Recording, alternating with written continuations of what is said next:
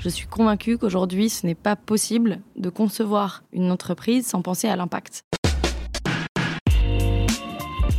Bonjour à toutes et à tous, je suis Alexandre Mars et vous écoutez Pause, le podcast où l'on prend le temps. Le temps de s'arrêter, le temps d'écouter, le temps d'explorer, le temps de rire.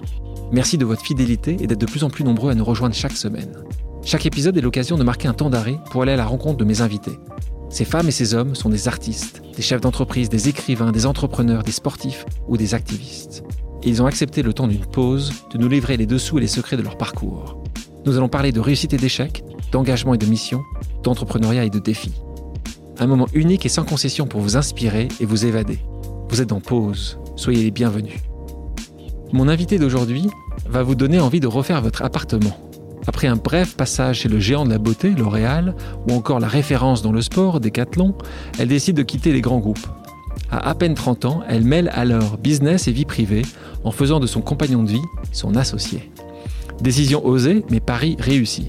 Lancé en 2014, leur site de brocante en ligne S'élancie compte 2 millions de visiteurs par mois, collabore avec 3000 vendeurs en France et en Europe et recense plus de 200 000 pièces de déco. La reine de la Chine est au micro de pause pour nous raconter la création de sa brocante 2.0 et nous parler de conviction, de passion, de levée de fonds et des défis qui en découlent. Bonjour Charlotte Cadet. Bonjour Alexandre. Comme je le disais dans l'introduction, tu as choisi de t'associer avec ton mari. Alors la vie à deux représente parfois quelques challenges. Euh, alors là, quand tu rajoutes du business euh, par-dessus, ça complique peut-être encore plus les choses. Euh, tu as beaucoup hésité avant de choisir Maxime, si tu l'as choisi, c'est certainement des deux côtés, ou personne d'autre voulait s'associer avec toi Bonne question. Euh, non, effectivement, euh, on a beaucoup réfléchi et c'est un, une décision euh, mûre et, et, volontaire des deux parties, hein, évidemment. On a longuement réfléchi parce que c'est, on nous l'a plutôt déconseillé en nous disant attention, s'associer en couple, c'est toujours très dangereux. À qui t'as demandé au départ justement? À beaucoup de gens, à des gens qui étaient en faits fait, ouais, alors fait? Maxime avait déjà un bon réseau quand même dans l'entrepreneuriat, donc ce qui nous a permis de sonder à la fois des, des coachs, des entrepreneurs aguerris, des réseaux, etc., pour leur demander des conseils ou même des business angels, etc. Et effectivement, tous étaient quand même unanimes en disant le couple, c'est risqué, éviter à tout prix. Bon, alors très bien, du coup, c'est vrai que pendant les premiers mois, j'ai plutôt recherché un associé, j'ai rencontré pas mal de monde, et à chaque fois, pour on va dire deux raisons essentielles, ça ne fonctionnait pas.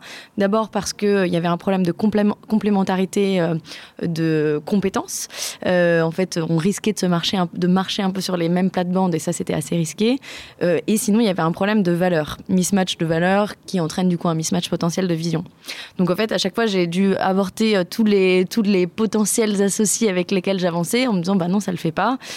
Puis force a été de constater qu'avec Maxime, on avait déjà un match de, de, de valeurs, puisque a priori les valeurs du pro et du, par, du perso, je suis assez convaincue qu'elles doivent être alignées.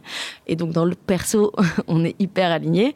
Et puis sur les compétences, on a aussi réalisé qu'on était vraiment ultra complémentaires. Et donc on s'est on s'est on s'est lancé. Euh, mais ça a pris, on s'est oui. donné six mois pour se tester euh, avant de s'associer officiellement. C'est-à-dire qu'il n'a pas été présent, enfin, il n'était sur aucun papier officiel euh, pendant les six premiers mois de, de l'entreprise. Et donc, ça a paru une évidence après les premiers mois de travail Ouais, pour le coup, ça a été, ça a été extrêmement fluide. Et c'est ce qui a fait, on n'a pas vu, euh, on n'a pas eu l'ombre d'un doute, on n'a pas eu. Euh... Et ça, c'était un peu toi qui l'as accepté alors dans ces cas parce que c'était un peu ton projet, donc c'était. Un... En fait, moi, depuis le départ, j'étais pas trop, j'avais pas trop de freins. Moi, j'ai plutôt écouté ce qu'on m'a dit. On m'a ouais. dit, bah, en fait, c'est pas conseillé, c'est hyper risqué. Attention, je suis, je suis plutôt, euh, on va dire, bon élève dans ce genre de cas, dans ce genre de situation. Donc moi, j'ai dit, bon, très bien, j'écoute les feedbacks des, des uns et des autres.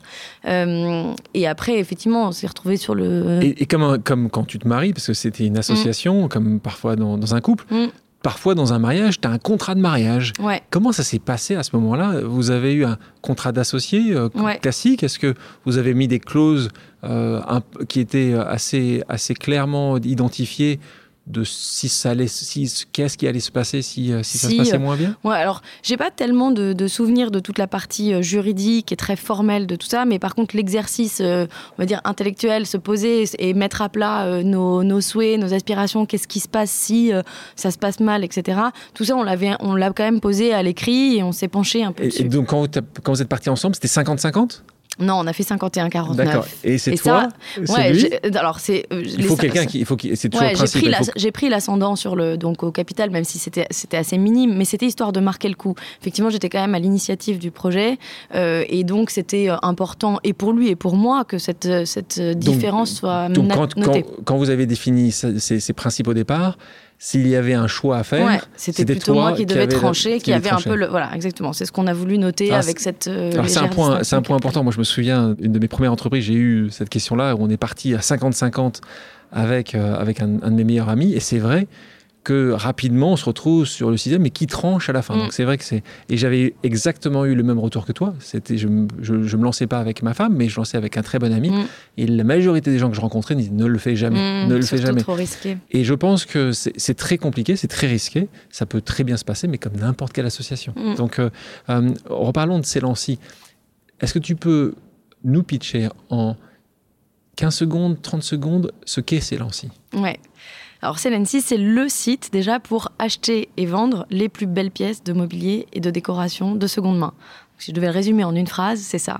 Bon là c'est facile hein, parce que c'est vraiment là je vois, le, je vois la, marketeuse qui en toi qui, nous fait la, phrase parfaite. En tout cas c'est vrai que le départ et le point de, le point de départ en tout cas de ce projet, c'était de dire on veut transformer, digitaliser un monde qui est quand même assez traditionnel, qui est le secteur de la brocante, en lui donnant cette, cette, euh, cette forme ultra euh, digitale et surtout une approche beaucoup plus sexy, beaucoup plus moderne, parce que c'est vrai qu'on peut, la brocante pouvait souffrir parfois d'une image un peu désuète ou poussiéreuse, etc. Donc ça a été vraiment le, souhait de, donner cette image hyper moderne, à la fois à toutes ces pièces qui, qui, dorment parfois dans des greniers, mais aussi à cette nouvelle manière de consommer qui est euh, extrêmement engagée, vertueuse pour l'environnement. Et, tu parles de la brocante, alors on va parler de mission, mm. mais là tu parlais de brocante, d'éco, ça, grâce à ta maman, hein, c'est quelque chose qui mm. fait partie de ta jeunesse, mm. mais entre ce qui fait partie euh, intégrante ou importante de ta jeunesse avec la famille, euh, pourquoi t'en fais un métier? À quel moment tu, euh, tu, te dis que ça va être ton métier? En fait, euh, alors ça n'a pas été un. Je, suis plutôt de nature euh, assez impulsive euh, et ça n'a pas été un long chemin, une grande réflexion depuis toute jeune à me dire je vais un jour me lancer dans la déco, etc. Non, effectivement, j'ai plutôt un petit peu baigné dans ce secteur par ma maman. J'ai fait des, des, jobs d'été plus jeunes chez des antiquaires, etc., qui m'ont fait découvrir le secteur. Quand même, c'est. Donc j'étais déjà effectivement sensibilisée, sensibilisée. Mais jamais de là à me dire que j'en ferais mon métier, que j'en ferais mon, ma carrière, euh, quelle qu'elle soit.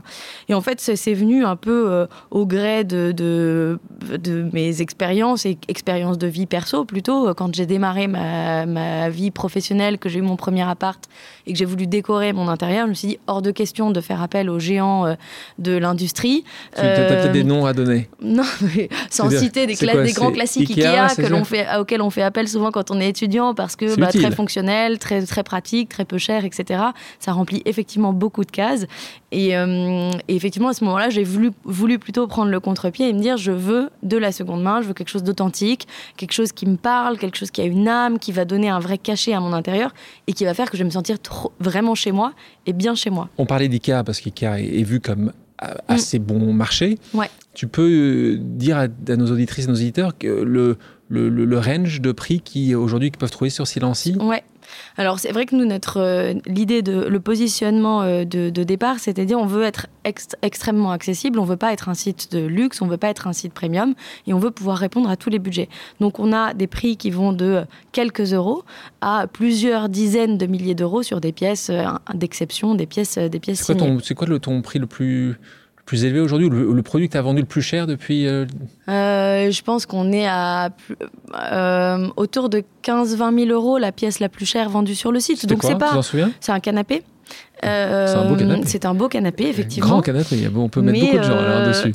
Et, le, moins cher, donc tu dis quelques et euros le moins cher, c'est quelques euros. Et ça, c'est un peu notre, euh, on va dire, notre quotidien. Il est effectivement, on, arrive à, on vend énormément de petits objets, de petites décos, que ce soit pour de l'art de la table, que ce soit de la petite décoration, des miroirs, etc. Comme on couvre et on balaye une, un grand, une grande diversité d'offres déco et d'ameublement, vous l'avez créé à Paris. Tu n'es pas parisienne. Non, je Donc pas ça, parisienne. ça, ça s'entend pas. Non, mais je vois que non, je suis pas parisienne. J'ai l'impression que t'es, t'es, t'es, t'es- t'es- tu veux pas être je suis parisienne. pas une anti-parisienne. Ah, Je- je- juste, j'aime D'accord. assumer mes, La- mes- la région, mes oui. origines. Ceci suis- étant, euh, c'est Lancy n'a pas été développé à Bordeaux. Non, Euh, c'est on aurait pu absolument, la- c'est vrai, Et pourquoi c'est vrai, c'est vrai. D'ailleurs, pourquoi Pourquoi? Bah Parce été fait, faisable ou pas? Oui, tout est faisable. Après, je pense que c'est toujours un petit, je dirais un tout petit peu plus compliqué. Les boîtes tech, c'est déjà pas simple de recruter des devs, c'est pas simple de s'entourer au départ, de trouver des experts, des gens qui nous accompagnent, etc. Je pense qu'il y a un gros réseau à Paris. Il est peut-être un peu moindre en province. Euh, tu crois, pas que c'est en train, tu crois pas que c'est en train de Ah, changer c'est en train de changer, on, c'est sûr. on avait, on, on en voit quelques-uns. Mm. On avait euh, sur euh, podcast euh, Loïc Soubéran qui a euh, monté plusieurs entreprises à Montpellier. Et là, tu sais, euh, tu connais Loïc, ça, cette voix chantante. Mm. euh, et, et il dit, moi, je, évidemment, il a une équipe à Paris, mais il est très content, très fier d'avoir sa, sa- son oui, équipe non, mais à je suis d'accord. Je- Maxime c'est- a été de Bordeaux ou pas? Ouais, il est de Bordeaux aussi. Ah, donc en on plus, est- les deux. Ouais, ouais. Mais à ce moment-là, on était tous les deux à Paris. Euh, première, honnêtement, première entreprise, t'as 25 ans, tu veux lancer ta boîte, tu mets, essaies de mettre toutes tes chances, les- toutes les chances de ton côté d'avoir. euh, Tu, tu penses que ça peut changer ça dans le futur? Tu penses je pense que c'est déjà en train de changer. Tu penses que peut-être dans quelques années, les entrepreneurs pourront se lancer directement dans Ah les grandes villes J'espère. je- J'en suis convaincue et, et je le souhaite aussi plus que tout parce que je pense que la province offre aussi euh, une qualité de vie euh, différente. Tu te verrais euh, repartir là-bas?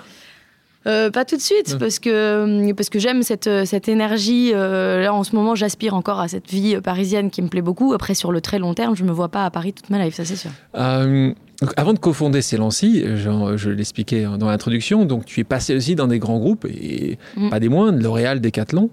Puis après, tu as fait une plus petite agence de design qui Mm. s'appelait Little Agency. Euh, des postes confortables. Euh, euh, Qu'est-ce qui fait que à un moment, tu te dis, parce que ta carrière, tu as fait une bonne école de commerce, euh, ta carrière, elle était lancée. À quel moment tu te dis, euh, je vais euh, me détacher de, de- de ces menottes, de ce que j'appelle souvent des menottes dorées, pour te lancer Tu dit ça d'une manière assez évidente Est-ce que tu avais eu, t'as eu peur de l'échec Mm. Est-ce que tu as été euh, un petit peu aussi euh, drivé par, par, par quelque chose euh, Mm. de différent? En fait, bon, je dirais que j'avais pas encore les menottes, euh, les, les menottes dorées. euh, Chef de euh, produit, c'était pas encore, c'était pas encore, non, pas mais c'était, pas mal. Disons que pour j'avoue que j'ai eu beaucoup de chance et sur des premiers jobs, j'étais déjà très bien lotie. Euh, effectivement, j'aurais pu avancer, continuer chez L'Oréal ou dans cette agence et c'était, c'était très bien. c'était aussi très intéressant comme parcours. Mais en fait, du coup, c'était facile à quitter dans le sens où j'avais pas fait un très long parcours et un long cheminement. Je me suis pas ouais, battue pendant des années pour arriver à tel poste, etc. J'étais au début quand même de ma carrière. En gros, j'ai bossé euh, deux ans et demi avant de me lancer dans l'aventure pro. Donc j'avais à peine 25 ans quand j'ai quitté mon job pour me lancer dans cette aventure. Euh, Enfin, euh, donc c'était. Oui, t'as fait, pas- pas dû quitter grand- Non, j'ai pas pas, dû quitter grand chose. Mais et est-ce puis que je tu- prenais pas de risque financier non plus parce que j'étais j'étais pas mariée, j'avais pas d'enfants, donc j'étais toute. En fait, je devais juste euh, subvenir à mes propres besoins, Qui- qui étaient assez limités, somme toute. Mais, mais tu, Charlotte, t'as douté un petit peu ou, ou est-ce que tu, tu, fais- tu fais Non, partie des entrepreneurs qui doutent dans- ou tu fais partie des entrepreneurs qui ne doutent pas?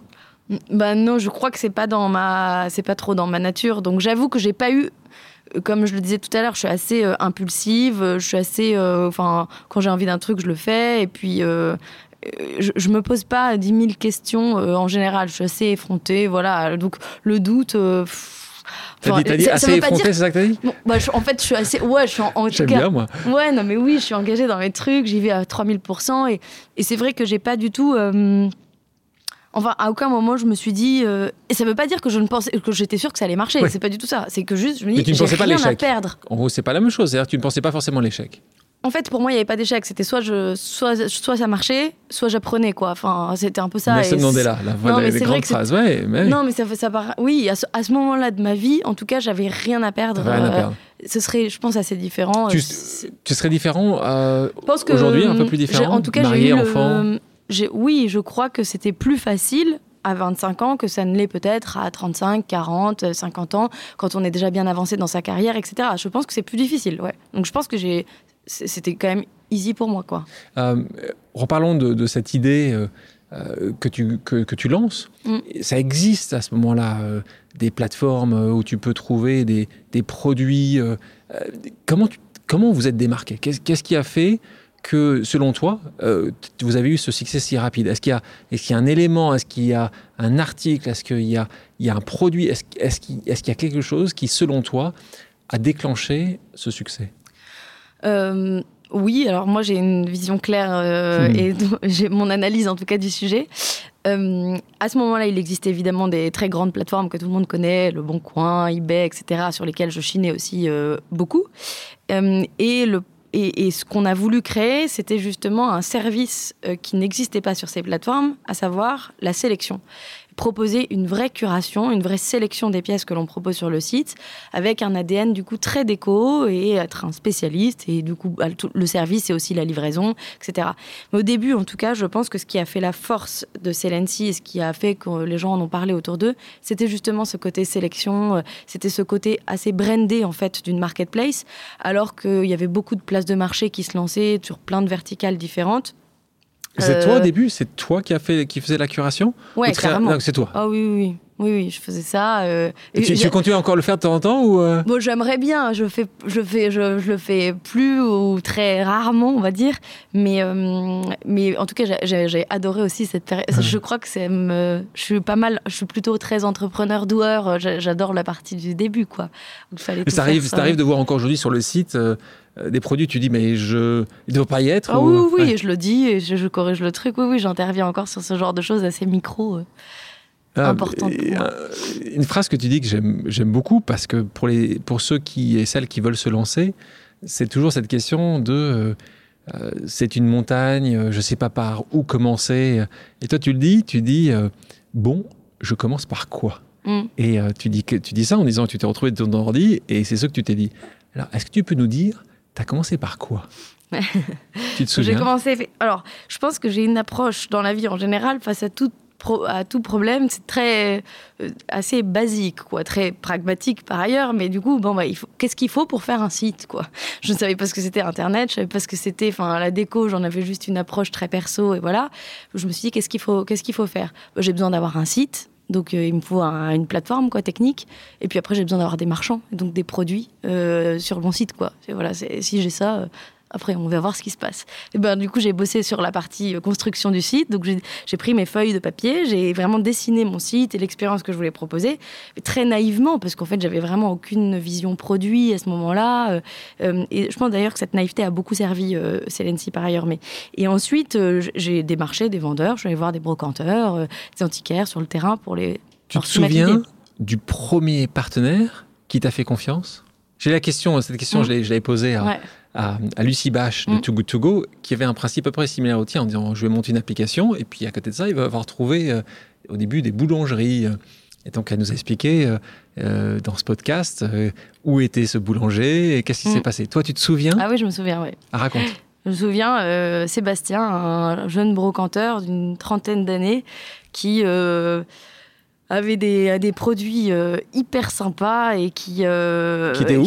Brocanteur il était, il était euh, brocanteur en région parisienne, alors je ne saurais plus te dire exactement. en région, d'accord. Et je l'ai rencontré à Paris, on s'est vu dans un café. Euh. tu l'as contacté, tout, tout c'est toi qui l'as contacté Ouais, je l'ai contacté, j'avais vu ces trucs sur, euh, bah, je pense, sur Le Bon Coin. D'accord. Et, et je lui ai dit, bah, j'aimerais bien qu'on se voit, je voudrais te présenter un projet. Voilà, je me lance dans un truc un peu fou, mais je veux digitaliser la brocante avec une approche très moderne.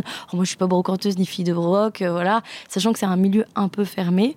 il était un peu surpris de ma démarche, mais je pense que ce côté un peu cette naïveté vraiment que j'ai que j'ai encore je pense aujourd'hui sur plein de sujets mais elle m'a vachement servi parce que bah, je me suis pas auto censurée et le mec a trouvé que j'étais un peu enfin délire quoi. Il m'a dit moi très bien on va se voir. Et puis finalement euh, je dis bon bah tes photos c'est pas ouf donc ça serait bien qu'on en reprenne quelques-unes. Et toi t'es sympa toi. Il vient il vient pour toi et toi tu dis tes produits sont géniaux vraiment et c'est le plus important. Mais par contre sur la forme bah moi je vais t'aider à faire le truc à rendre le truc encore plus sexy et tout. Et puis voilà et puis donc t'es allé là-bas t'as pris des photos. Ouais et puis après on a pris ses premiers trucs, on a mis ces trucs en vente, je l'ai fait pour lui, j'ai détouré ses produits à la main, etc. Enfin. Et tu te souviens de ton premier client? Et ouais, mon premier client. Alors c'est un client B2B, c'est marrant. Euh, c'était euh, la personne qui a géré le développement de Merci Alfred, donc appartenait à My Little Paris. Et, euh, et du coup, il avait acheté une caisse, une caisse en bois pour le, pour le vin. Je lui livrais, j'étais contente. C'est toi qui as fait la livraison Ah oui, les premières livraisons, je les ai toutes faites, j'ai adoré, c'était trop génial. c'est trop sympa de voir le client, de comprendre pourquoi il a acheté, qu'est-ce qu'il a aimé. Euh, je, suis convaincue que ces premiers retours sont tellement riches en plus que adoré le faire. Et est-ce que Sébastien est encore un partenaire de ton site, tu le sais ça ou eh pas? ben, écoute, non, malheureusement, il a arrêté son activité. Sébastien. Euh, Sébastien, je sais pas pourquoi il a arrêté son activité. ils étaient beaux tes produits, Sébastien. Ah ouais, ils étaient top. Euh, si tu nous écoutes. je sais pas pourquoi, mais ouais, changement de changement d'horizon en tant qu'entrepreneur, quand je recrute, quand je pense à un projet, que je pense à un associé, etc., je pense pas homme ou femme, je pense à la compétence. On parlait un peu plus tôt du partenariat que tu as avec Maxime, donc ton, mari. J'avais reçu euh, dans ce podcast Ramdan Touami, euh, qui est fondateur de Bouli, un entrepreneur qui, avait, euh, qui a entrepris, d'ailleurs, qui continue à entreprendre avec sa femme Victoire. il y a un autre tandem, Bertrand Thomas, le cofondateur de euh, avec sa femme Mathilde, qui est, que j'ai également euh, invité à ce podcast. Et c'était assez intéressant parce qu'il me disait qu'il était essentiel de faire la part des choses et de ne pas trop parler boulot à la maison. Hmm. Est-ce que vous y arrivez, euh, Maxime et toi? Alors, la première année, on s'est mis ça comme défi, effectivement, on s'était mis ça comme règle. Essayons de, dès qu'on passe la porte de l'appart, on va essayer de ne surtout plus parler boulot.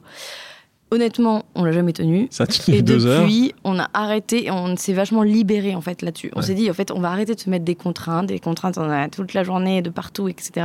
Vivons le truc et on est tous les deux assez euh, entiers, etc. On a besoin. Et en fait, les choses se régulent naturellement. Donc oui, les deux premières années, on s'est euh, pollué, on ne parlait que de ça. Et euh, voilà, notre couple, je pense, c'est quand même vachement euh, bah, s'est nourri de, notre projet entrepreneurial. Mais en fait, petit à petit, les choses se sont régulées d'elles-mêmes et aujourd'hui, euh, on en parle, on n'en parle pas. Enfin, je ne sais même pas te dire. C'est dans le, dans le flot de la vie. Quoi. Euh, quels sont, d'après toi, les, facteurs clés de succès? Encore une fois, là, c'est pour mm. les, les, entrepreneuses et les entrepreneurs qui veulent se lancer. et qui se posent cette question-là de se lancer avec leur en couple. Quels sont les facteurs clés de succès d'un entrepreneuriat en couple je dirais que c'est à peu près les mêmes qu'avec un associé euh, lambda, mais effectivement, alors je sais, ça dépend un peu de la maturité du couple et du coup du partage de valeurs déjà et des valeurs communes. Donc valider un peu ce point des valeurs, ça me paraît assez essentiel. Le deuxième point à valider pour moi, c'est la vision, c'est-à-dire où est-ce que je veux emmener cette entreprise? Est-ce que je le fais pour l'argent? Est-ce que je le fais pour la gloire? Est-ce que je le fais pour le service? Est-ce que je le fais pour la, pour la par passion? Est-ce que je le fais par, euh, par intérêt euh, intellectuel, etc. Pour toi, justement, en parlant de ça, c'est quoi Pourquoi tu le fais, toi? Moi, c'est la passion. Passion. Ah Maxime? Et Maxime, je pense que c'est une passion qui n'est pas le projet, pas la déco au départ, mais la passion entrepreneuriale. Lui, c'était euh, le, ouais, l'aventure entrepreneuriale. Il était euh, euh, grisé de, découvrir ce que c'était qu'être entrepreneur, monter une, boîte, une équipe, faire grandir, faire grandir exactement. Ouais, lui, c'était, c'était vraiment ça. Moi, c'est le, la réponse à un besoin et et, cet univers euh, que je, que j'adore quoi la déco je j'aurais pas monté une boîte dans un truc euh, je, je, suis pas entrepreneur absolu ou en tout cas absolument. c'est, la passion qui, qui... moi c'est la passion qui m'a amené à ce projet clairement. Et quand tu quand tu on parlait de, de couple mm. euh, quand vous, vous allez passer vous passez déjà des années sur ce projet et vous allez encore en passer quelques-unes oui.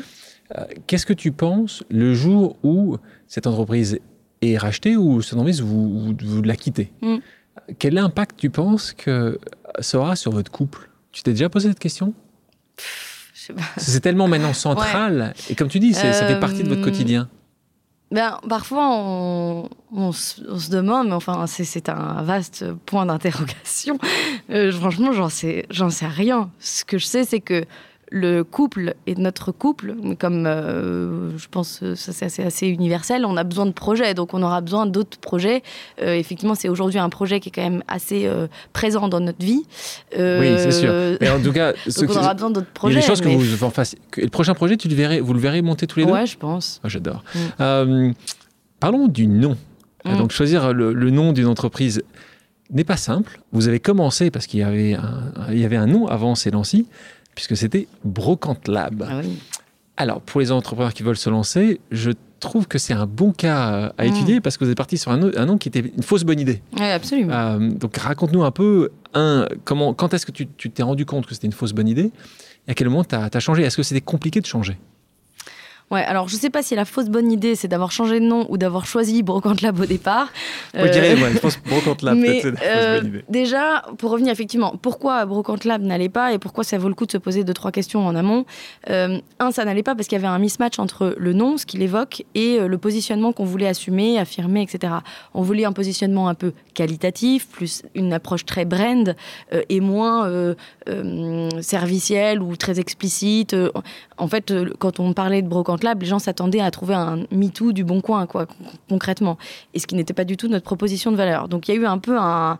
Il était vraiment misleading ce, ce- ce nom, quoi. Ça, c'est important de se demander, quand je- j'entends ce nom, et, et sonder euh, pour le coup des, des- des proches, on n'a pas besoin d'en faire non plus des, des centaines, mais déjà. Mais qui avait, trouvé le, qui avait trouvé ce premier nom? C'était toi C'était Maxime? ouais, c'est moi qui avais trouvé ce nom. euh, T'avais le point .com qui existe, qui était ouais, disponible le point .com était disponible, il cochait pas mal de cases. Il avait le mérite d'être très explicite, ça c'est vrai. Les gens, brocante lab, je vais moderniser, la, je vais digitaliser la brocante, bon c'est bon, le truc, la messe est dite quoi. Donc c'était très explicite, mais c'était euh, ce que j'avais mal mesuré, c'est effectivement à quel point euh, ça allait être un, un pain point pour recruter des, des vendeurs assez qualitatifs, un peu plus, euh, un peu plus haut de gamme, sans être dans le luxe, mais un peu plus haut de gamme, parce qu'ils se, ils se- des vides greniers en fait. voilà, il voulait pas ça, ça, c'est être apparenté à cette, à cette plateforme brocante. Et puis, euh, euh, ouais, le problème aussi de mismatch entre ce que l'on propose in fine et ce que l'on avait, voilà. Donc, on l'a réalisé au bout d'un an, et au bout d'un an, on s'est demandé, bah, qu'est-ce qu'on fait? Est-ce qu'on le garde et on se bat avec ça euh, Et puis, ça va être difficile, mais on fait avec, ou est-ce qu'on change de nom? On a décidé de changer. Je sais pas quelle bataille aurait été la plus simple, puisque je ne connais pas, j'ai pas l'autre version de l'histoire. Mais en tout cas, le changement de nom, c'est très compliqué, c'est très lourd. Ça a été, ça a été, ça a été vraiment difficile. Et t'es aujourd'hui heureuse de Ah, Celancy Ah ouais, j'adore. Et qui l'a trouvé Euh, on l'a trouvé avec une agence euh, avec laquelle on a travaillé. euh, C'est une agence qui t'a aidé. c'est une agence qui nous a aidés, ouais, absolument. Qui était... Il y avait d'autres choix? Oui. Il y avait d'autres choix. euh, Tu peux nous dire, tu t'en souviens, le second? Hésité Euh, avec quoi? J'avais hésité avec alors un nom qui, qui, qui nous parle plutôt de, de- ça nous fait penser à des bonbons, mais c'est Fisherman. Euh, J'avais adoré l'idée de un peu en deuxième lecture, l'idée que ça puisse, euh, on va à la pêche aux plus belles pièces, etc. Je trouvais qu'il y avait un côté un peu drôle, un peu second degré, etc. J'aimais bien ce nom. Je trouvais que ça avait une approche assez moderne. Mais en fait, donc, ça me faisait quoi, trop choix- penser au petit bon bec là. euh, Ouais. Voilà. Américain. Ouais. Euh, sur la partie investissement ou l'entrepreneuriat, tu as souvent besoin de financer ton développement, Mm.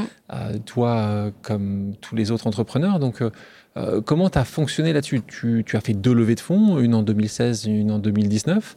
Euh, Raconte-nous, est-ce que c'était un exercice qui t'effrayait parce que tu ne le connaissais pas du tout? Est-ce que, comme d'autres choses pour toi, Mm. tu avançais, tu dis, bon, de toute façon, j'ai pas grand-chose à perdre, on va avancer, on va trouver? Est-ce que maintenant, justement, après, quelques années après, tu te rends compte à quel point c'était euh, plus compliqué ou c'est complexe Raconte-nous un peu, cette, là Ouais. aussi, euh, c'est un sujet qui intéresse beaucoup d'entrepreneurs, savoir comment ça se passe. Mm. Alors, euh, heureusement ou pas, je sais pas, mais je ne sa- je savais pas ce que c'était qu'une levée de fonds quand j'ai monté ma boîte. Heureusement. hein. Euh, je, je savais pas du tout, et donc j'ai découvert euh, vraiment sur le tard. Pour le coup, Max était beaucoup plus informé euh, sur tous ces sujets. Parce que sujets. là où il était avant, Exactement. Euh, et donc, bah, moi, j'ai juste fait, euh, une fois de plus, euh, ce qu'il fallait faire. Quoi. Donc, on m'a dit, bah, là, il faut lever des fonds parce que. Euh, allais, bah, je dis, bah, très bien, allez, c'est parti, on pitch, on y va, on défend le truc. Et puis, euh, j'étais tellement convaincue pa- par mon Par ton projet. la passion qui, qui, qui, qui était en Ouais, toi. il m'a toujours animé et c'est ce truc-là qui a fait que j'y suis allée sans trop me poser de questions. Effectivement, très vite, je me suis rendu compte que c'était pas euh, une mince affaire, quoi, que ça allait prendre du temps, euh, qu'on allait prendre des claques et qu'on s'est on s'est pris effectivement quelques quelques portes. hein. et tu t'en souviens combien de rendez-vous tu as eu lors de la première levée de fonds? Trop quoi. Non, je sais plus. souvent la réponse, hein, c'est trop. trop, c'est trop, c'est trop de temps, quoi. C'est trop de temps perdu. euh, on ne sait pas si les gens vont à la pêche aux infos, vont, sont- c'est leur métier, donc en fait ils te font pitcher, mais toi tu as autre chose à faire que de pitcher des gens qui sont pas intéressés. Euh, donc en tout cas trop, ça c'est sûr. Après, je trouve que c'est un exercice qui euh, euh, est extrêmement pertinent quand même dans le, dans le rôle de l'entrepreneur. Parce que pitcher, c'est avant tout savoir être un bon commercial. Et euh, être un bon commercial, c'est utile surtout sur un, quand on est sur un business très consumer, c'est utile euh, dans la vie quotidienne. Savoir pitcher et parler de sa boîte à n'importe quelle personne qu'on rencontre et euh, la, la, la vendre, en tout cas donner envie, c'est un exercice qui est hyper intéressant. Donc j'ai trouvé, quoi qu'il arrive, que c'était très formateur. est-ce que tu t'es est-ce que tu t'es révélé euh, toi qui étais plutôt marketing, euh, plutôt dans, l'aspect marketing, est-ce que tu as mm. appris, tu t'es révélé savoir convaincre quelqu'un, savoir mm. le faire adhérer à tes idées? Est-ce que tu l'avais vu déjà au préalable? Ça s'entend, tu es passionné, ça se voit que les gens te suivent pour ça. Mais dans la vente, est-ce que tu est-ce que tu en as rendu compte que les gens te suivaient également? Ouais, en fait, je savais pas que j'avais potentiellement cette euh, atout ou compétence quoi commerciale. Je, n'en avais pas trop conscience. Euh, et, donc j'en ai, pris conscience dans le temps que j'avais cet ADN, cette fibre, cette capacité à vendre. Par contre, ce qui me manquait, c'était plutôt bah, la, compréhension un peu globale, ce que ça voulait dire, ok, lever des fonds, à quel point ça nous engage, quelles sont les attentes en retour, en fait, qu'est-ce qu'ils attendent de ces, ces, business angels, ces VC, ces fonds que l'on adresse, qu'est-ce qu'ils veulent en retour? Tout ça, je ne le comprenais pas. Et je pense que j'ai appris plus de la négociation, c'est-à-dire que se mettre à la place de l'interlocuteur, la personne que l'on a en face, comprendre ses attentes pour trouver un, deal, un deal du coup qui fait que c'est win-win. Euh, ça, je l'ai vraiment compris dans le temps, par, en apprenant de, cet écosystème et tout ça. Donc là, on est sur cette première levée de fonds. Comment tu as choisi? Est-ce que tu as eu la capacité de choisir ces fonds ou est-ce que tu as plutôt dit bah merci, on en cherche et il n'y avait pas autant de monde que ça? On est encore il y a quelques années de mm. ça. C'était pas si évident que, que ça l'est certainement aujourd'hui. Le succès n'était pas le même, c'était au tout début. Comment tu as choisi Comment ça s'est passé avec ces quelques fonds mm. qui t'ont fait confiance? À la fin des fins, euh, nous, on n'a jamais eu 15 euh, 000 term sheets sur la table et à se dire alors euh, lequel je vais alors, je ne sais pas. Non, ça, ça n'a pas été notre réalité. C'est sans doute celle de, plein d'entrepreneurs, plein, je ne sais pas, mais de quelques entrepreneurs, mais à mon avis, c'est plutôt assez rare. À la fin des fins, quand on échange avec nos quelques personnes dans notre réseau, on se rend compte qu'on a plutôt une, deux term sheets sur la table et que bon, le choix, il est plus il, est plus, il est assez limité. Ça a été plutôt notre cas. Maintenant, la chance qu'on a eue, c'est qu'on a réussi à convaincre euh, pour nous ceux, qui étaient les meilleurs à notre sens, enfin à notre sens ou par rapport à notre problématique, etc. Qui, sont? Donc on a en 2016, on avait convaincu Axel Partners. Euh, c'est important de le noter parce que c'est un, fonds américain, en Californie, qui investit assez rarement euh, en, France, en tout cas à l'époque, très rarement, et qui, en, surtout en seed, donc au démarrage, vous a fait confiance. Clairement. Euh, Qu'est-ce qu'ils ont vu chez vous, d'après toi pour Moi, j'ai eu le sentiment aussi que dans l'histoire, euh, l'equity story de Celency, il y a eu vraiment euh, cette cette notion de confiance a été extrêmement forte. Donc les premières personnes qu'on rassemble autour d'un projet, elles sont euh, déterminantes sur la suite aussi de l'aventure. Effectivement, dans nos premiers business angels, on avait été pour le coup sélectif. On a choisi quelques personnes et on, a choisi des, personnes qui n'avaient pas juste les, des, poches profondes ou qui allaient pouvoir nous financer, mais qui allaient aussi pouvoir nous accompagner. Et parmi eux, on a effectivement, on avait euh, notamment eu la chance d'avoir Thierry Petit à notre capital très vite, qui a été un super business angel, hyper actif, etc., qui nous a introduit au auprès d'Axel. Puis après, Axel nous a introduit ensuite en 2018 effectivement auprès de, de, Naspers. Donc il y a eu cette espèce de... Et, je pense que dans l'histoire effectivement euh, de, de levée d'une entreprise, cette confiance... L'effet domino en fait. Ouais, je crois que c'est assez... Euh, en tout cas, bon, je ne sais pas si c'est juste notre histoire, mais j'aime à croire que... Donc Axel, qui t'amène plus, plus tard à Naspers. Euh, Kima aussi était, était, chez toi un petit montant. C'était Jean à l'époque Oui, c'est ça, exactement. Jean de Kima et euh, en même temps que Axel quand on a fait ce, premier tour de. Donc plutôt, des, plutôt des, très beaux noms pour une entreprise qui venait de se créer. Carrément. Mais euh, ça n'a pas été. Enfin, ça, ne s'est pas fait comme ça. Et Rien n'est facile. Non, non, c'est important de le dire, mais je pense que tu le dis très justement. Mm. Tu as l'histoire que les gens peuvent raconter. ce qui est important, c'est raconter la vraie vérité. Et ce qu'on essaie, ce que j'essaie de faire dans ce podcast, c'est c'est important. C'est très compliqué et il n'y a en effet pas 25 personnes qui se battent euh, tout le temps pour rentrer au capital. Ça peut arriver, c'est plutôt rare et ce serait l'exception. Euh, quand j'évoquais un sujet avec euh, Céline Lazorte, donc fondatrice de Litchi, il y a quelque temps, dans ce podcast, c'était l'étude Sista sur les levées de fonds qui montre que les projets portés par les femmes, comme Célancy, sont de à peine 2,6% contre plus de 88% pour les hommes à quoi, d'après toi, cela est dû? Le fait qu'il y ait, c'est même pas une majorité, c'est une écrasante majorité de projets qui sont dirigés par, par des hommes dans les levées de fonds dont on parlait juste précédemment. Moi, j'ai l'impression que, est-ce que mon analyse est vraie uniquement sur la levée ou sur l'entrepreneuriat de manière plus générale, mais que les, femmes euh, s'auto-censure davantage, sans être euh, active sur tous les réseaux féministes, etc. Mais je pense qu'il faut arriver à libérer quand même la femme, notamment de ces il y a des études qui ont été prouvées là-dessus, qui disent qu'une femme va attendre, mais que c'est vrai d'ailleurs sur une recherche de poste aussi, quand on est salarié, elle va attendre d'avoir 100% euh, des compétences validées pour pouvoir prétendre au job, alors que l'homme va plutôt euh, être... Et c'est la phrase que, c'est une phrase que mm. j'aime beaucoup, c'est ta déclaration. Les hommes postulent quand ils possèdent environ 60%, tu donnais des chiffres, mm. j'adore quand tu donnes des chiffres, des compétences demandées. Mm. Tandis que les femmes ne postulent pas sans avoir 90 à 95% des compétences requises. Ça, c'est quelque chose que tu continues à voir. Ouais, moi je trouve que c'est quelque chose qu'on continue à voir, qui va dans le bon sens quand même. Et j'aime, je suis peut-être très optimiste, c'est ma nature, c'est vrai, mais quand même, euh, j'aime à croire que les choses changent parce qu'il y a aussi des réseaux qui aident à faire changer les choses, parce qu'il y a aussi des modèles féminins qui montrent que c'est possible. Et, euh, et, je pense que, typiquement, tu parlais de Céline Lazorte, elle a, elle a fait beaucoup de bien à l'écosystème entrepreneurial, tech français, pour montrer euh, qu'une femme entrepreneur a sa place, sa légitimité et peut réussir. Est-ce que on parlait, tu, l'évoquais rapidement, est-ce que tu te considères comme féministe? Je suis pas très à l'aise avec ces, termes-là. Oui, c'est important, mais je sais pas pourquoi. Je, en fait, euh, ce qui me dérange aujourd'hui, c'est sans doute un peu utopiste comme vision, mais j'aime pas que ce soit qu'on en fasse un, sujet. En tout cas, ça me dérange que ce soit encore un sujet. J'essaye de faire en sorte que ce soit dans ma façon de travailler, etc., que cette histoire de le, genre n'existe plus. tu serais, tu serais contre les quotas? Ouais, les quotas, ça me. je, pas ça. Bah, en vrai, je, je, sais, je trouve que c'est pas c'est pas normal que ça existe en tout bah, cas. Après, je, je, pense que l'histoire, notre histoire a été fondée là-dessus, c'est-à-dire qu'il faut un moment pousser les portes pour laisser de la place, etc. Et on a besoin de ça. Donc je sais bien que c'est une vision un peu idéaliste. Bah oui, sans ça, ça aurait pas beaucoup changé. Non, mais je, sais, je sais bien, je sais qu'on en a besoin, et c'est là que je te dis que j'ai une vision qui est un peu naïve et qui est un peu idéaliste, etc. Mais j'aimerais que, que ce ne soit pas un sujet. En tout cas, moi, en tant qu'entrepreneur, quand je recrute, quand je euh, monte, que je je, pense à un projet, que je pense à un associé, etc., je ne pense pas homme ou femme, je pense à la compétence. À la compétence, je pense à la complémentarité. tu ne penses pas que c'est important de faire euh, émerger ceux qui sont peut-être un peu moins visibles dans les projets aussi euh, Donc faire cette, cette, discrimination positive, oui. Euh, enfin, euh, en tout cas, l'histoire a prouvé que c'était utile.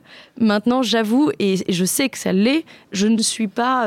j'ai dû. C'est pas très la personnel. Voilà, non, c'est très perso, mais c'est vrai que j'ai du mal à le. Voilà, c'est.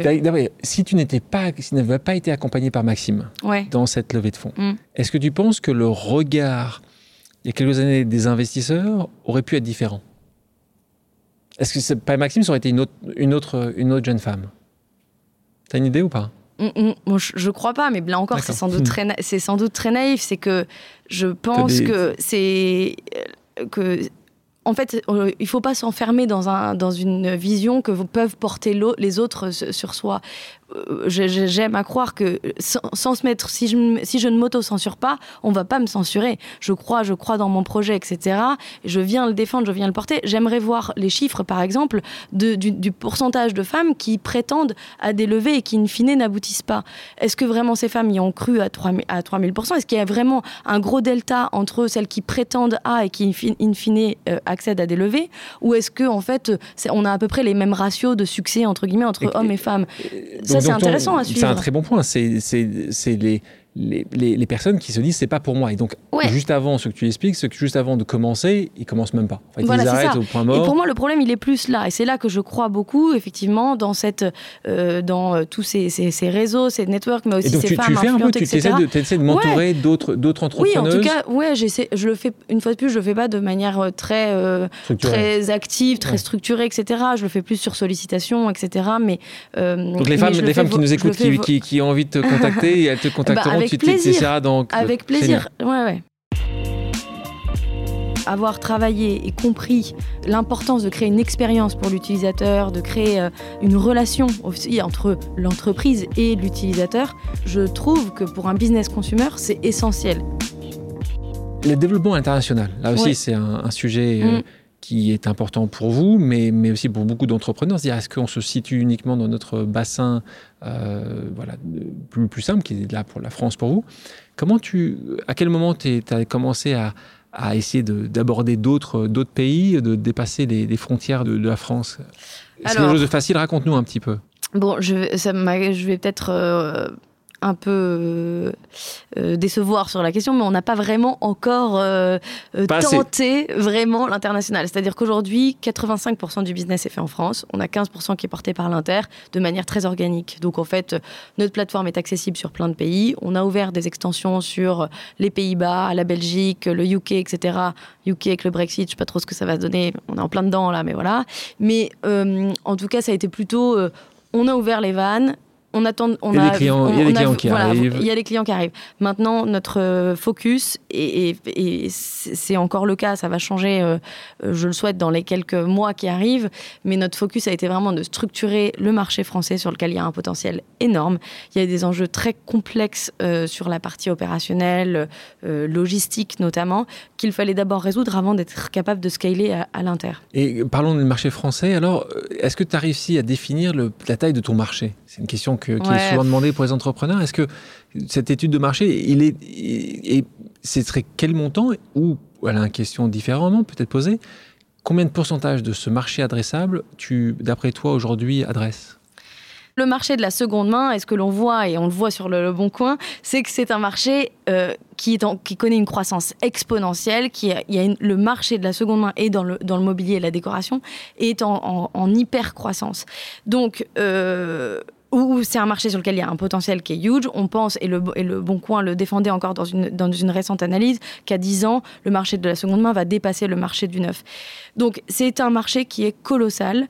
Maintenant, dire exactement combien on adresse, mais c'est pareil sur les brocanteurs déclarés, par exemple, je pas, franchement, j'en sais rien. Est-ce que toi, tu penses ton projet tu le vois en 5 ans pouvoir faire x10, x2, x20 Qu'est-ce que tu en, ah, en, croissance? En France, le potentiel, il est largement sur un x20. Pour toi Ouais, pour nous. En tout cas, des analyses qu'on en a faites, de ce qu'on voit aujourd'hui de notre pénétration du, de la partie euh, pro que l'on adresse, mais aussi de toute la partie des particuliers qui est encore trop peu adressée chez nous, on a un potentiel qui est effectivement au moins de fois 20 à 3 ans. Après, il y a la croissance du marché qui va porter aussi euh, ce, ce, développement et ce potentiel. International, oui, non pas International, oui, oui, à faire. Maintenant, je ne regrette absolument pas d'avoir priorisé la France euh, sur ces premières années et d'avoir d'abord structuré un modèle en France je pense que c'est un risque aussi. là, c'est plutôt pour les entrepreneurs qui démarrent, mais je pense que on parle souvent de relais de croissance sur le développement inter, etc. On va souvent nous pousser pour ça, vers, vers ça, et, euh, et, c'est très bien.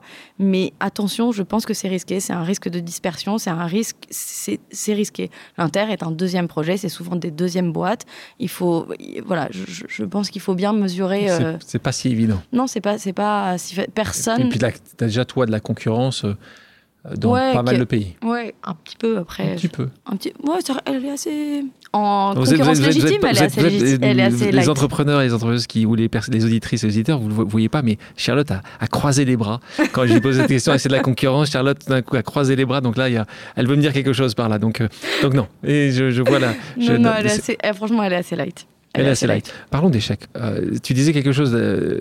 D'ailleurs, quand tu, quand, tu, quand tu expliquais ton, ton étude de marché, tu disais mm. que tu avais rencontré des dirigeants d'entreprise pour leur demander conseil. Mais en fait, contrairement à ce que les gens euh, peuvent imaginer quand on va poser des questions aux, gens, c'est les secrets de la réussite. Pas du tout. Toi, tu leur posais des questions. Quelles sont les erreurs commises mm. Donc, euh, tu penses euh, que l'échec est, parfois plus, plus formateur que la réussite. Julie Chapon, la fondatrice de Yuka, que tu connais également, nous disait que son plus grand échec, c'était de ne pas avoir quitté son job, ces menottes dorées dont on parlait tout à l'heure. Euh, c'est quoi le tien, ton plus grand échec aujourd'hui? En fait, euh, c'est compliqué parce que je ne saurais pas dire un, gros échec. J'ai l'impression qu'on échoue sur plein de trucs en permanence dans la vie, dans, de dans la vie entrepreneuriale. Euh, notre plus gros échec est forcé de constater que sur la partie tech pure, on n'a pas été très bon. on est une boîte tech et euh, on a peut-être mis du temps à le réaliser. Aucun des deux euh, cofondateurs aucun, alors, on est tous les deux On est deux cofondateurs très business, mais pas du tout avec une, une, empreinte euh, tech. on a cherché un, troisième, un, troisième associé pour rejoindre l'aventure très vite. On a, on a changé quatre fois de, de, de CTO dans l'histoire de, de c'est quand même énorme on, peut, on peut considérer que c'est un échec. Hein. Euh, maintenant, euh, d'où vient le problème euh, C'est pas le fait qu'on soit pas tech tous les deux. C'est, je pense qu'on a mal, on a un peu donné les clés sans, en disant, de toute façon, on va pas forcément comprendre. Donc, tiens, prends les clés. Voilà, il faut développer une plateforme. On te fait confiance. On te fait confiance. Et puis, euh, voilà. Tu as dit que l'important était de combiner donc une passion. Tu nous parles beaucoup de cette Mm. passion, de cette envie, avec une tendance de fond. Donc l'envie de se tourner vers une économie responsable, d'acheter mieux, de redonner vie à des objets pour arrêter de jeter.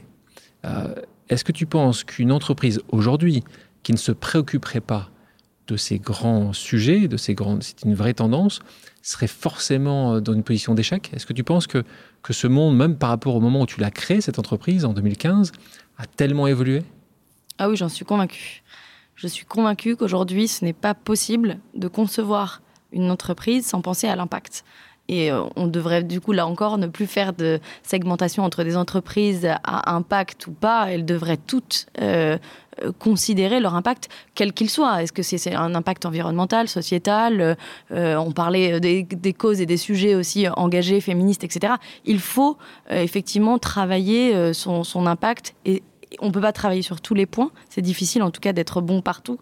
Euh, mais euh, choisir sa prio et son angle d'attaque, ça me paraît essentiel. Et donc toi, euh, quand on parle aujourd'hui euh, d'entreprises à mission, parce qu'il y en a de plus en plus, Mm. des PME, c'est pas que des grands groupes, quand on parle de B Corp, est-ce que c'est quelque chose qui, qui t'intéresse? Est-ce que c'est quelque chose que tu commences à regarder fortement? Est-ce que tu as envie justement que Celancy puisse aussi devenir cette entreprise à mission ou une entreprise qui, qui serait B Corp? Tu tombes à pic. Nous sommes en plein dans ce sujet en ce moment. Voilà, Euh, plus que nouvelle. jamais, euh, ça fait, euh, c'est un, un vrai sujet d'actu là chez, chez Celency. On est en train de tout faire pour devenir entreprise à mission dans l'année 2021. Euh, c'est déjà un process qui est engagé depuis depuis quelques mois chez nous, avec pas mal d'efforts. Alors on a la chance d'avoir effectivement une base et un business qui est naturellement éco-responsable. Maintenant, il y a aussi pas mal de choses, euh, dans ce, notamment le, le- le projet de entreprise à mission et projet Bicorp. Il faut structurer, c'est un peu les modèles ang- anglo-saxons, donc il faut bien euh, Mais tout est-ce- mettre eh, à tu, plat. tu parlais justement de, de B Corp et de, de société à mission, euh, d'entreprise à mission. Euh, Est-ce que ton objectif peut-être c'est de faire les deux? Est-ce qu'il y en a un que tu as plus poussé en avant? Euh, B Corp qui est plus international puisqu'il est reconnu dans beaucoup de pays. Entreprise à mission, c'est un sujet de suite à la loi Pacte très important aussi en France avec beaucoup de PME. Est-ce que toi tu aurais une préférence ou tu dis bah faisons les deux? Alors, euh, c'est une très bonne question, puisqu'on est en plein dans ce sujet en ce moment chez, chez Celency. On a décidé d'avancer sur les deux. Euh, on a été très séduit d'ab- d'abord par le label euh, B Corp et notamment par ce claim qui disent devenez la meilleure entreprise pour le monde et non pas la meilleure entreprise du monde. Je trouve que c'est extrêmement inspirant. Euh, donc, on est en train d'avancer pour obtenir ce certificat euh, euh, B Corp dans l'année 2021. Et euh, on avance en parallèle également pour devenir entreprise à mission. Euh, donc, effectivement, les deux sujets sont, sont on track chez nous. Et est-ce que tu vois que c'est une demande? Parce que c'est vrai qu'on on voit de plus en plus ce, ce- besoin. Est-ce que tu, le vois toi auprès de tes, de tes clientes et de tes clients, auprès de tes salariés? Est-ce que, tu, sens que c'est une demande qui vient de plus en plus de la base? De la base, oui, parce qu'on on est tous euh, un peu la base. C'est-à-dire que, ben oui, je Le suis citoyen assez- Je euh, pense que nous, avec notre euh, vision aussi et notre appro- on est des citoyens avant d'être des créateurs d'entreprises et donc on a notre sensibilité, on a euh, euh, cette, cette volonté de, de s'engager, de faire mieux, etc. et d'aller au bout de nos engagements aussi.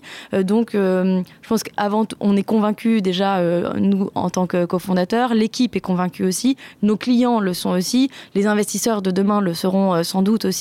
Donc, je pense qu'il y a un peu un euh, oui, il y a un, un consensus en tout cas sur le sujet et ça devient, ça devient essentiel. Maintenant, il faut bien que quelqu'un le porte. Nous, on en a fait notre euh, un gros sujet, un, un une objet, grande- un, des, grands objectifs de, de, de. Si tu te renvoyais plus jeune, au départ de, de euh, qu'est-ce que, que- quelle erreur tu, tu essaierais de ne pas reproduire? D'un côté, je dis ça, on a évoqué quelques-unes, ton CTO qui a été changé Mm. plusieurs fois, ton nom. Est-ce qu'il y aurait quelque chose d'autre que tu n'aurais pas dit, que tu aurais caché, que tu aimerais partager avec, euh, avec les auditrices et les auditeurs? Non, alors je suis pas du genre à cacher des trucs, hein, donc j'ai rien caché. Je n'ai rien caché. Mais, J'ai tout euh, Non, j'ai pas tout dit. J'aurais bien Ah. des choses à raconter, mais je pense que, en tout cas, pour faire mieux, plus vite, c'est pas forcément une erreur. C'est euh, euh, avoir la conscience euh, des, outils de base que l'on a à disposition pour bien s'organiser, organiser sa, sa, semaine, sa journée, ses objectifs, etc. Être encore plus rigoureux sur le, on va dire un peu le mode opératoire. Donc je parle de choses très très bateau. Hein. Je parle de la gestion de ses emails, la gestion de son agenda, la gestion de ses objectifs à la semaine, au mois, euh, à l'année, la gestion d'une, l'organisation d'une équipe, les choses qui peuvent paraître absolument basiques et en fait on passe souvent au travers de ces choses-là en disant en fait euh, c'est bon, on le sait quoi. Enfin je sais ce que je dois faire, je sais euh, ce que je vais faire dans ma semaine, je sais comment est organisée la boîte. En fait c'est euh, c'est étrange, mais c'est tellement, euh, ça paraît tellement évident que quand on le met sur papier, on se, dit mais alors, alors là, effectivement, euh, il y a des trous dans la raquette. Et je pense que ça, c'est un truc effectivement que j'aurais fait plus tôt. On a mis du temps à avancer sur. Même question, un peu plus positive, mais c'est aussi important de parler des choses à, améliorer pour, nos auditeurs. De quoi tu te féliciterais? Tu recommencerais la même chose? Truc tu dis ça, ça, vous avez vraiment dès le premier jour bah, je parlais de quelque chose qui est quand même très spécifique à Celency. Est-ce que c'est valable pour d'autres et applicable à d'autres entrepreneurs? J'en sais rien, mais je parlais notamment de, la, euh, de cette. Euh, à cette force qu'on a pour, chez Celency, qui est la, la marque. Euh, avoir travaillé et compris de créer l'importance de créer une expérience pour l'utilisateur, de créer euh, euh, une relation aussi entre l'entreprise et l'utilisateur, je, trouve que pour un business consumer, c'est essentiel. Et je nous félicite d'avoir effectivement vu ça dès le départ. Je pense que c'est ce qui a fait aussi que les quelques concurrents qui ont, essayé euh, aussi sur ce marché en, France dernièrement ont eu peut-être un peu plus de mal parce qu'ils n'avaient pas forcément cet asset-là. Et je suis convaincue que dans notre domaine en particulier, c'est hyper puissant pour nos auditeurs qui euh, souhaiteraient peut-être se lancer à leur tour, mais n'osent pas forcément, un conseil, un conseil que tu leur donnerais? Euh, Moi, je, dirais que. En fait, c'est dur ta question. Ah oui. Euh, souvent, je dis il faut pas se trop, se poser de questions, mais il faut se poser les trois bonnes questions, quoi. Et tu en as trois. Alors, tu les. Ah, ouais, en tout cas, je dirais qu'est-ce, qu'est-ce, donc c'est quoi mon projet lié à du coup à la taille de marché, à quel besoin je réponds? Et est-ce qu'il y a effectivement un marché adressable? Une fois de plus, je suis bien placée pour parler. Je parlais de taille de marché, j'avais pas forcément d'idée, mais je savais qu'il y avait un marché adressable. J'avais déjà dit important. Euh, donc à quel besoin je réponds? Est-ce que je réponds à un besoin? Euh, Deuxièmement, avec qui et, comment? Enfin, en fait, c'est un peu le, comment. Du coup, je vais le faire et je pense que la base c'est l'équipe. L'équipe, d'accord. Euh, donc voilà, comment je vais faire ça? Et après, quelle va être un peu ma euh, ma, barrière à l'entrée ou en tout cas les assets forts que je construis pour répondre du coup à cet enjeu avec cette, équipe. Euh, qu'est-ce, qui fait que je vais me battre euh, tous les jours, etc. C'est ce qui va d'ailleurs définir et amener un peu la, conclusion de tout ça, c'est justement la mission de l'entreprise. Qu'on soit entreprise à mission ou pas, l'entreprise doit avoir quand même une mission et un objectif. En fait, je dois aller quelque part. Je, vais où? Et je dois l'écrire. Et pour moi, c'est un peu la, la, conclusion peut-être de ces trois agrégats-là une fois qu'on a répondu à ça, pas la peine de se demander est-ce que j'en suis capable, pas capable, bah, tu feras bien. Hein, Avance, vas-y, lance-toi. Toi qui connais euh, mon podcast, tu sais que à la fin, on doit répondre quelques questions d'ordre personnel. Est-ce que hmm. tu es prête? Oui, bien sûr, toujours. Quel échec tu n'as jamais osé avouer? Tu me disais que avoué, tu avouais tout. Hmm. Euh... Bah, en fait, une fois de plus, je suis tellement transparente que je crois que j'ai aucun nom dit, quoi. Vraiment. Alors, une autre question dans ce cas pour voir si c'est vraiment mm. le cas. Quelle est la bêtise d'enfance que tu n'as jamais osé avouer à tes parents? Tu t'en souviens? Ils m'ont toujours pincé. Je suis vraiment trop, je suis trop, trop prévisible. Trop, bah, trop transparente. Je suis lisible à un point. C'est terrible. T'as pas quelque chose que tu, euh, ils écoutent pas, ils écoutent pas. Mais non, mais j'avais, j'avais volé des, des bons becs dans un truc, et dans un, dans un supermarché. Et j'étais, ça a, été, ça a été un an, très petite. Honnêtement, c'est un truc qui m'a vraiment marqué. Parce qu'ils m'ont forcé effectivement à les ramener. Mais ils m'ont pincé très, ils m'ont pincé très vite. Et tous les petits trucs que j'ai fait de travers, je me suis toujours fait pincer. J'ai jamais réussi à filouter. Quel objet d'art n'as-tu pas encore osé acquérir? Alors justement, une œuvre d'art, je pense que c'est quelque chose que je me suis encore jamais euh, offert. Euh, j'ai investi dans des beaux meubles, j'ai investi dans des... Bien, sûr, ça peut être parfois des, œuvres, hein, mais euh, l'art au sens, on l'entend peut-être un beau tableau, une belle photographie, etc. J'ai encore trop, jamais investi là-dedans parce que je n'y connais pas assez. Donc mon objectif, c'est aussi d'apprendre et de découvrir un peu plus ce secteur que je connais trop mal. Qui est la personne qui t'a donné envie d'oser? Bah, Maxime, clairement. Ton mari. Mm. Euh, quel type de décoration n'oserais-tu jamais mettre chez vous? Pas trop de plastique. Pas trop de plastique? Mm. Quelle chose tu n'oserais jamais faire pour réussir? Me. Aller contre mes convictions. Euh, contre mes. Je serais, je serais pas capable de faire quelque chose qui ne. Euh, qui n'est pas en parfaite adéquation avec mes valeurs, etc. Je suis pas capable de, de me mentir ou de mentir à d'autres. Ça rejoint un peu ce truc de je suis trop lisible, trop transparente. mais- Quel designer tu n'oserais pas référencer sur Celancy Euh, non, un, aïe, non. aïe. Euh, bah, je vais me faire un peu taper sur le doigt, mais c'est vrai que j'ai toujours, euh, on a, on a eu un peu de mal à accepter du Stark justement pour l'utilisation beaucoup, enfin euh, beaucoup de plastique euh, ou de dérivés euh, pour euh, de très belles pièces par ailleurs, mais euh, comme on a une règle qui est no plastique, ou en tout cas le moins possible sur Celency. Voilà. Qui est la personne à qui tu n'as jamais osé dire je t'aime Tu dis facilement? Bah oui, je dis facilement, mais, mais je crois que c'est un tout en fait. Il y a un moment où je peux, si je peux pas répondre à la question d'avant comme Ouais, ça, ça. et dire enfin, trop voilà, facile en fait. Trop facile. Non, je dis je t'aime quand j'aime, c'est sûr. Alors, un quiz pour terminer. Deux choix de réponse simples qui sont oui ou Non. voilà. Est-ce que tu oserais dire une vérité qui blesse? Oui. Est-ce que 100 tu fois. oserais décorer ton appartement avec du Ikea? Non. Est-ce que tu oserais séduire pour parvenir à tes fins? Oui. Ça, c'est la, la marketeuse euh, vendeuse Bah, qui se bien réveille. sûr, c'est fondamental. Il faut donner envie. Est-ce que tu oserais avouer un échec? Oui. Est-ce que tu oserais dire à quelqu'un que sa décoration intérieure est laide? Non. Je dirais qu'elle n'est pas adaptée à sa personnalité. C'est possible. Oh là là, c'est très beau. Euh, Est-ce que tu oserais mentir pour sauver ta boîte? Non. Est-ce que tu oserais tout recommencer à zéro? Oui. Si les auditeurs et auditrices ont des questions, peuvent-ils te contacter sur tes réseaux sociaux? Bien sûr. Est-ce que tu peux nous les indiquer? Oui, alors je suis plutôt réactive sur Instagram, un peu moins sur LinkedIn parce que je me fais énormément spammer et du coup je, je fais des voilà de- donc plutôt euh, je pense que Insta c'est le mieux ou sinon par email aussi. Euh, Insta, c'est quoi ton Insta? c'est Charlotte Selency, Facile. facile.